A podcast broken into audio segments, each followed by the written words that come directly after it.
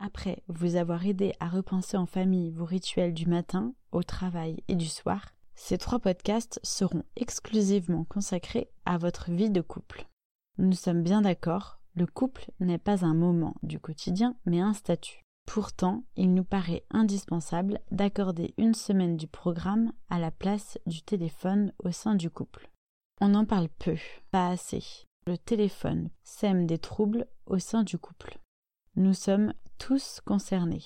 On prétexte que la télé dans la chambre est un tue-l'amour. Mais le téléphone alors? Dans les défis des rituels du matin et du soir, il était demandé de bannir le téléphone de la chambre.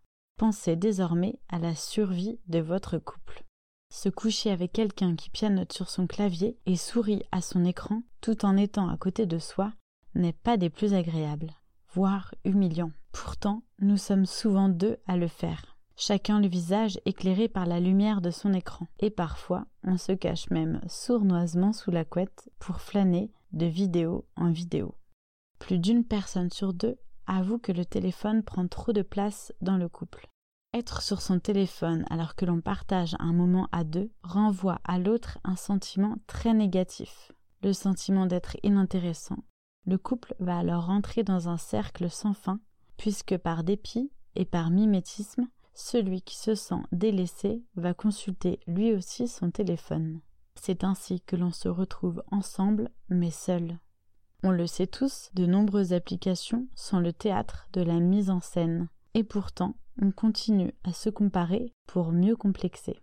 On se compare à ces couples qui rayonnent, s'enlacent, assistent à des couchers de soleil romantiques. Un peu abattus, on se réfugie alors un peu plus sur nos écrans on va jusqu'à faire l'amer constat que notre vie est morose, plate et moins féerique. Et pendant ce temps-là, on est seul sur notre téléphone, et notre partenaire aussi. Nous envions la vie des autres au lieu d'agir pour vivre la nôtre.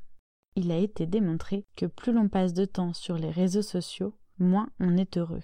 Dialoguez avec votre conjoint et dites-lui les choses que vous ressentez. Si vous craignez sa réaction et une énième tension, pensez à utiliser la méthode du je, J-E.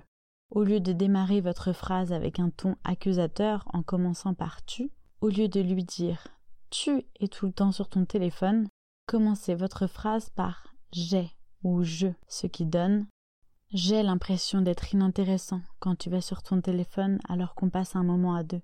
Parlez à l'autre de ce que vous ressentez lorsqu'il est aimanté par un écran. Et n'oubliez pas d'être précis dans vos exemples. N'ajoutez pas de termes génériques comme tu es toujours sur ton téléphone. En formulant vos remarques de la sorte, votre partenaire se sentira moins blâmé, mais davantage peiné et étonné d'entendre un tel ressenti. Vous aurez réussi à créer de l'empathie et du dialogue.